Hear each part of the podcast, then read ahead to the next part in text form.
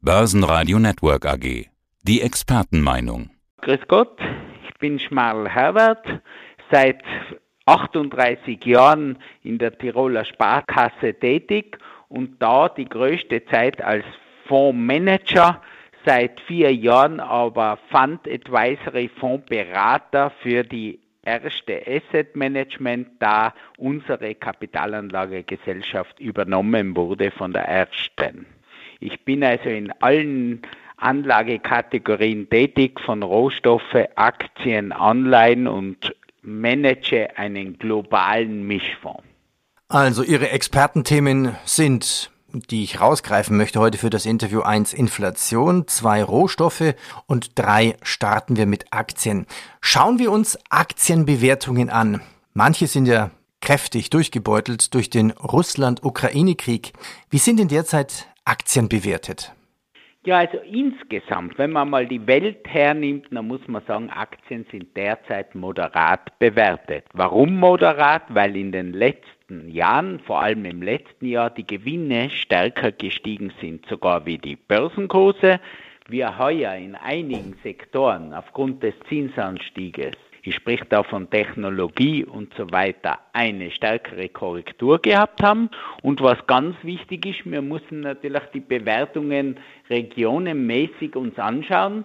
Die USA liegt noch über ihrem langjährigen Durchschnitt mit einer Bewertung von ungefähr 19 bis 20 bei fachen Gewinnen. Auf der anderen Seite haben wir sehr günstige Bewertungen in Europa und Japan mit Bewertungen um 13,5, wenn man die, global, die, die Indizes anschaut. Und noch günstiger ist die Bewertung in den Emerging Markets beziehungsweise China mit Werten unter 12. Und wie schaut es also in Österreich aus? Von der Bewertung her gibt es derzeit keine Warnsignale. Und wie schaut es in Österreich aus? Bei den österreichischen ja, Werten? Österreich ist sowieso ein Markt, der sehr günstig bewertet ist.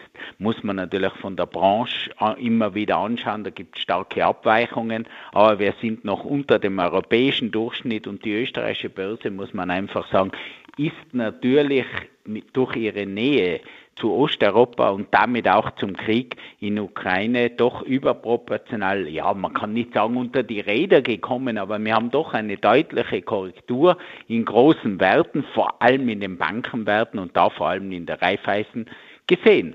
Die sind natürlich heute für einen, der etwas mittelfristig denkt und sich die Bankenbewertungen anschaut, natürlich interessante Assets wieder zum Kaufen. Warum stehen eigentlich US-Börsen im Prinzip schon wieder kurz vor neuen Rekorden. Ja, da muss man ja ganz klar sagen, wieder einmal ist die USA der Gewinner von dieser Krise, die wir jetzt erleben. Warum ist es der Gewinner? Die USA ist natürlich regionenmäßig weit entfernt von der Krisenregion, das muss man mal als eines sagen. Also viel weiter kann nur mehr Lateinamerika weg sein und da sehen wir auch, die beste Börse in diesem Jahr waren eindeutig die lateinamerikanischen Börsen, vor allem Brasilien. Brasilien hat ja heuer sicher von größeren Märkten die beste Performance gehabt.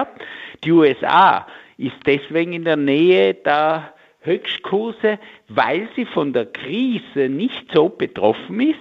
Die USA hat hausgemachte Probleme wie die Inflation, was die größte Risiko für den Markt ist, aber halt nach wie vor die Weltmarktführer in allen Branchen. Und das führt einfach dazu, dass die USA teurer bewertet ist wie der Rest der Welt. Thema Inflation. Ein Sparer hat ja in den letzten beiden Jahren 10% seines Sparvermögens verloren. Und jetzt durch den Ukraine-Krieg wird es jedem bewusst. Wir wissen, die Inflation steht kurz vor 10%. Jetzt haben wir noch Minuszinsen am Konto. Also ich kann mich noch gut erinnern an unser letztes Interview. Ich habe mal auch nachgeguckt. Das war der siebte, zweite, also noch weit vor dem Ukraine-Krieg. Ja, damals haben Sie schon vor der Inflation gewarnt. Und ähm, Sie haben ein schönes Beispiel verwendet auch. Sie sagten zur EZB, die vergisst zu löschen.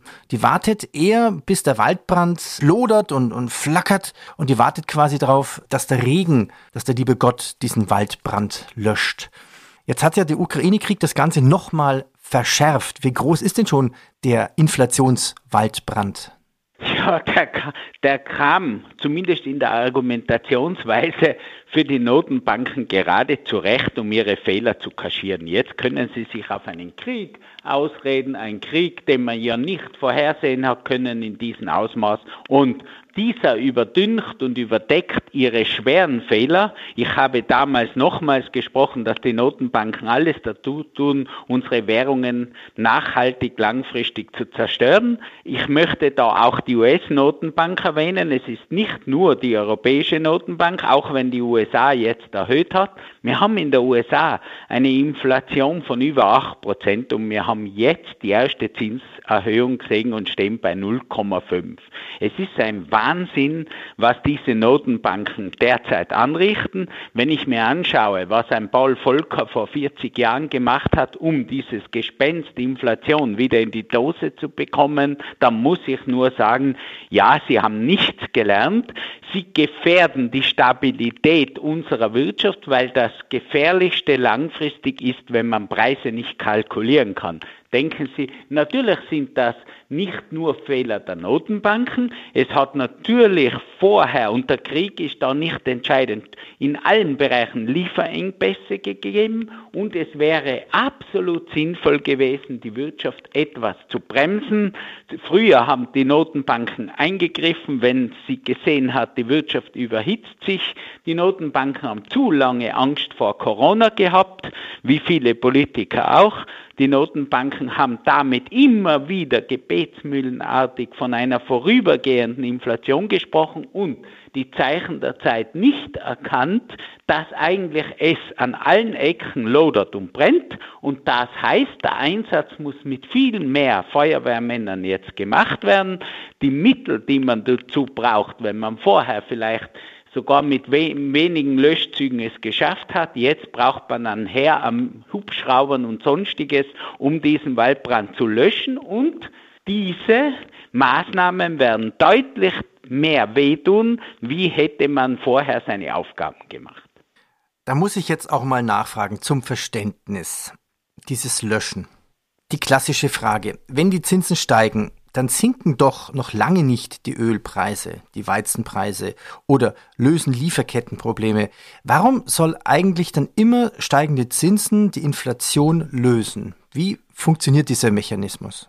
Ja, ich muss zuerst einmal die Gegenfrage stellen. Warum hat man die Zinsen so weit nach unten getrieben? Warum? Weil man die Wirtschaft beleben wollte, weil man mit allen Mitteln Schuldner entlasten wollte und eigentlich neue Schulden machen also zum neuen Schuldenmachen animieren wollte. Man hatte die Wirtschaft vorher mit den größtmöglichen Anstrengungen versucht anzuschieben, obwohl die Wirtschaftsentwicklung nicht so schlecht war. Wir haben eigentlich seit der Finanzkrise 2008-2009 immer wieder starke Wirtschaften gesehen, einen boomenden Aktienmarkt, ansteigende Immobilienpreise, nur hat sich diese steigenden Preise nicht manifestiert in den Rohstoffen und in anderen, und jetzt sage ich auch in den Lebenshaltungskosten normal, weil die Lebensmittelpreise und so weiter Jahre trotz dieses Booms nicht gestiegen sind. Das heißt, die Notenbanker hätten lange genug Zeit gehabt, dies zu akkommodieren, ihre Politik. Und wenn man jetzt zu der Frage konkret geht, was kann man jetzt tun? Kurzfristig kann man gar nichts tun, wenn es Lieferkettenprobleme gibt. Das ist einmal klar. Aber je stärker die Wirtschaft wächst, die Bauwirtschaft wächst, je leichter jeder, wenn es eh schon keine Zinsen gibt, wie wollen die Leute, die viel Geld haben, investieren in sichere Anlagen? Die Anleihen hat man ihnen als Anlage genommen. Ich kann ja nicht mit dem ganzen Geld in Aktien gehen. Was bleibt übrig? Auch die Immobilie mit einem vernünftigen Ertrag. Jetzt sage ich einmal, solange die Zinsen null sind und ich kann um zweieinhalb bis drei Prozent vermieten, schaut das attraktiv aus.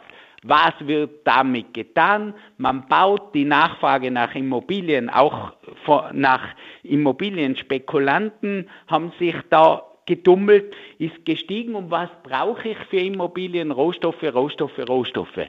Und eigentlich brauchen wir die Rohstoffe für die Energiewende dringend, für Windräder, für Kabel und, und, und. Und in dieser Phase hätte die Notenbanken durchaus schon den Immobilienmarkt bremsen können. Das wäre für die Gesamtwirtschaft gut.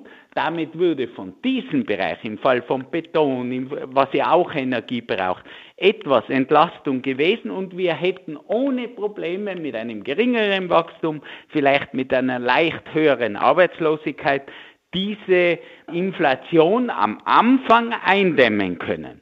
Jetzt kam, nachdem die Inflation schon vor dem Krieg so hoch war wie seit 40 Jahren nicht, dieser Krieg mit allen seinen tragischen Auswirkungen dazu und jetzt schauen die Notenbanken so, als wären sie überrascht gewesen. Also sie haben die Wirtschaft, wo es möglich gewesen wäre, wo man gesehen hat, die Rohstoffe sind knapp, nicht gebremst rechtzeitig. Und jetzt was will ich jetzt tun? Ich muss, ob die Zinsen auf 0 oder 2 sind, ist dem Ölpreis wurscht. Ob die Zinsen auf 2 oder 4 sind, sind ihm auch wurscht. Wir werden ganz andere Zinsen brauchen, um dieses Inflationsgespenst wieder in die Dose zu bekommen. Macht die FED einiges besser als die EZB? Die FED hatte die Märkte zumindest schon die längst... Die FED ist die Einäugige unter den Blinden. Ah, okay, alles klar. Okay, also sie macht etwas besser. Sie schafft sich jetzt früher einen Raum, aber sie ist auch meilenweit hinter der Kurve, um in der Fachsprache zu rechnen. Und für mich hätte sie was getan, wenn man jetzt bei 5% Zinsen wären in den USA. Dann könnte man sprechen, dass die FED rechtzeitig gehandelt hat, aber sie hat auch die Zügel locker gelassen. Viel zu locker für diese Engpässe, die sich nach Corona aufgetan haben und die haben sich sogar im Arbeitsmarkt aufgetan. Wir haben überall Probleme, Facharbeiter zu bekommen. Arbeit, äh, Leute, die in der Pflege arbeiten. Die Leute sind nicht mehr zurückgekehrt. Die Staaten haben ihnen zusätzlich Geld gegeben, damit sie über die Krise kommen. Das war am Anfang wichtig und gut. Aber dann, wie man gesehen hat, okay, die Räder greifen wieder im Schlamm, dann hätte man viel früher schon müssen etwas rausnehmen. Wenn die Zinsen über Nacht kommen bei der EZB, werden dann die Aktienmärkte in Europa, Österreich, in Deutschland einbrechen? Also, man muss einmal sagen, Zinsen die bis zwei oder zweieinhalb Prozent steigen, werden die Aktienmärkte nicht entscheidend bremsen. Sie werden zwischendurch für Korrekturen sorgen, aber es wird nicht die Aktienmärkte in einen Bärmarkt treiben, weil auch eine Zinsentwicklung von 0 auf 2,5 sehe ich aufs positiv. Mein Problem, und das darf man nicht vergessen, ist, weil wir zu spät sind, wird das nicht ausreichen. Entweder es kommt uns aus irgendeinem anderen Grund eine Rezession bald und schnell dem zuvor, ansonsten müssen die Zinsen auf 5% angehoben werden und dann haben wir ein Problem in der Bewertung. Ich habe mir jetzt einmal, und das ist ein interessanter Chart, angeschaut, wie seit 1973 die Bewertung der USA in Relation zur Inflation ist. Und wenn die Inflation einmal größer war als 6%, und wir sind ja jetzt deutlich drüber, dann hatten wir eine Bewertung von 10,7. Momentan stehen wir in den USA bei 19,5. Das hieße, wir müssten, der Markt müsste, damit er eine historische Durchschnittsbewertung hätte, um 45 Prozent, wir reden von USA, korrigieren. Jetzt ist aber dieser Zyklus nicht vergleichbar, weil in den vergleichbaren Zyklen, wo wir Inflation gehabt haben von über 6, haben wir auch Zinsen von über 6 gehabt. Deswegen ist in allen Märkten, aber vor allem in den USA, die Bewertung noch deutlich höher. Und wenn es mit Zinsen um 3, 4 Prozent gelingt, die Inflation wieder auf zwei bis drei Prozent zu senken, dann ist diese hohe Bewertung gerechtfertigt, weil die Firmen sehr gut arbeiten. Und in Europa kommt dazu, wir sind sowieso nicht teuer. Also ich kann einfach keinem Anleger sagen, bitte, weil ich Angst habe vor steigenden Zinsen, lasst die Hände weg von Aktien. Nur ein Beispiel. In Deutschland haben jetzt gestern oder vorgestern die Zinsen für zehnjährige Anleihen 1% erreicht. Wir waren ja vor kurzem noch im Minus. Das heißt, ich bräuchte 100 Jahre, 100 mal 1, dass ich den Kurs der Anleihe wieder bekomme. Wir haben also ein Anleihen-KGV in Deutschland von 100 und in Amerika sind die gleichen Zinsen bei 2,9, 2,8. Da brauchen wir 35 Jahre. Und wenn ich jetzt anschaue, dass Bewertungen in Europa von Aktien bei 13,5 sind, dann sage ich, wir sind im Verhältnis zu den Anleihen und auch zu den Immobilien, da kann man sich ja ausrechnen, die wievielfache Jahresmiete, das ist der Ertrag, zahle ich beim Kauf. Da kommen wir bei uns in Tirol zwischen 35 und 50-fache Jahresmiete. Ja, wenn ich das vergleiche mit Aktien, dann kann ich nur sagen, Aktien sind billig, weil diese tiefen Zinsen, die nicht der aktuellen Inflation entsprechen, die Bewertungen immer nach oben treiben. Deswegen bleibt nichts übrig, ich muss weiter in Aktien drinnen sein. Ich sage, man muss sich überlegen, wie viel Prozent des verfügbaren Kapitals will ich im Risiko und 70 Prozent dieses Teils, der im Risiko ist, sollte in Aktien sein. Ich sage das jeden in meinen Beratungen dazu. 20 Prozent in Rohstoffen und 10 Prozent in Gold. Ja, Thema Rohstoffe. Da haben wir uns ja schon sehr, sehr häufig drüber unterhalten. Und Sie haben uns auch im letzten Interview so ein bisschen aufgeklärt über die Rohstoffzyklen. Welche Stufe der Rohstoffhosse haben wir denn jetzt erreicht? Wir sind noch immer in der ersten Stufe. Das heißt, ich rechne grob noch in dieser Phase mit einem Rohstoffanstieg von 10 bis 15 Prozent, dann eine mehrjährige Seitwärtsbewegung und dann kommt der nächste Teil der Rohstoffhoss. Momentan stehen wir im Goldman Sachs Commodity Index bei knapp unter 4000, bei 3850 und ich rechne in der Spitze dieses Zyklus, aber bitte, das ist eine Prognose auf fünf bis zehn Jahre, bei Werte von 10.000, das entspricht gut noch eine zweieinhalb bis Verdreifachung der Rohstoffe. Aber da wird es immer wieder scharfe Rohstoffkorrekturen geben zwischendurch. Aber die Rohstoffknappheit auf dieser Erde, auf diesem Planeten würde erst verschwinden, wenn wir statt 8 Milliarden nur mehr 4 Milliarden Einwohner hätten. Dann würde die Situation anders ausschauen. Da wir hoffentlich nicht so weit kommen, weil das würde nur mit einer schweren Pandemie oder sonst irgendwas passieren oder mit schweren Kriegen, müssen wir damit rechnen, dass Rohstoffe in Zukunft erheblich teurer sind. Und deswegen gehe ich davon aus, ja, wir nähern uns der ersten Stufe der Rohstoffhoss, werden dann in eine Seitwärtstendenz über mehrere Jahre gehen, wo wir uns an diese Rohstoffpreise gewöhnen. Und der nächste Schritt wird dann vielleicht in drei, vier Jahren zu weiter steigenden Rohstoffpreisen führen. Ja, wenn wir jetzt über Rohstoffe sprechen, von welchen Rohstoffklassen, welchen Rohstoffen sprechen Sie? Ja, man spricht ja davon, dass Agrarrohstoffe aus ethischen Gründen nicht zu investieren sind. Ich rede jetzt da von den Industriemetallen, die breiten. Wir reden jetzt nicht von ausgesuchten wie Lithium. Wir reden jetzt wirklich von Aluminium, Kupfer, Blei, Zink, Zinn auf der einen Seite. Wir reden natürlich von Energie. Energierohstoffen, wie man sieht, jetzt natürlich verschärft durch diese Embargos, die man versucht gegen Russland da zu lancieren. Energierohstoffe sind natürlich auch knapp momentan.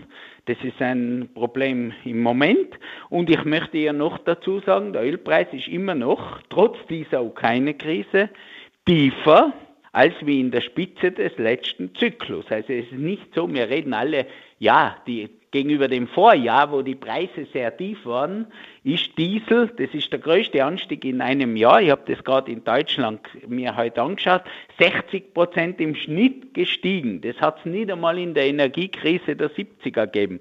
Und noch ein weiteres, und das zeigt ja die Rohstoffe, die Produzentenpreise gestern in Deutschland veröffentlicht, über 30 Prozent gestiegen. Das heißt, es ist um über 30 Prozent teurer geworden. Das nächste, was einfach steigen muss, aber erst nächstes Jahr, sind die Löhne. Die werden nicht im nächsten Jahr mit 3% steigen, die werden mehr steigen und das verteuert alles.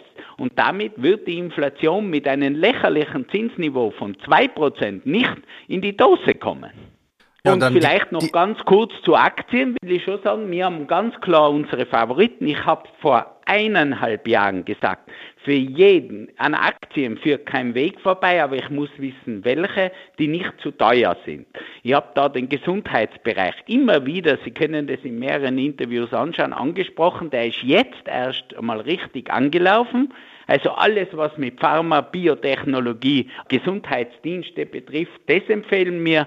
Wir empfehlen natürlich als Sieger, jetzt sage ich, wenn es Sieger in diesem Krieg gibt, den ganzen Bereich des Klimaschutzes, der wird die nächsten 20, 30 Jahre stark wachsen, hat nur ein Problem. Ich habe zu wenig Arbeitskräfte in dem Bereich und erst recht zu wenig Rohstoffe, weil wir brauchen für die Transformation Rohstoffe. Aber trotzdem werden diese Firmen, auch die im Recycling tätig sind, interessant sein. Und dann spricht im Markt einiges derzeit für Value-Werte, sprich Dividendenwerte. Also dividendenorientierte Fonds.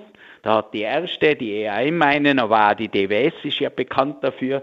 Die sind Sachen, die ich natürlich dem Anleger ans Herz lege und sage, ja bitte, die sind alle viel, viel, viel billiger als wie Wohnungen. Herr Schmal, vielen Dank. Danke Ihnen. Bitte sehr. Börsenradio Network AG. Die Expertenmeinung.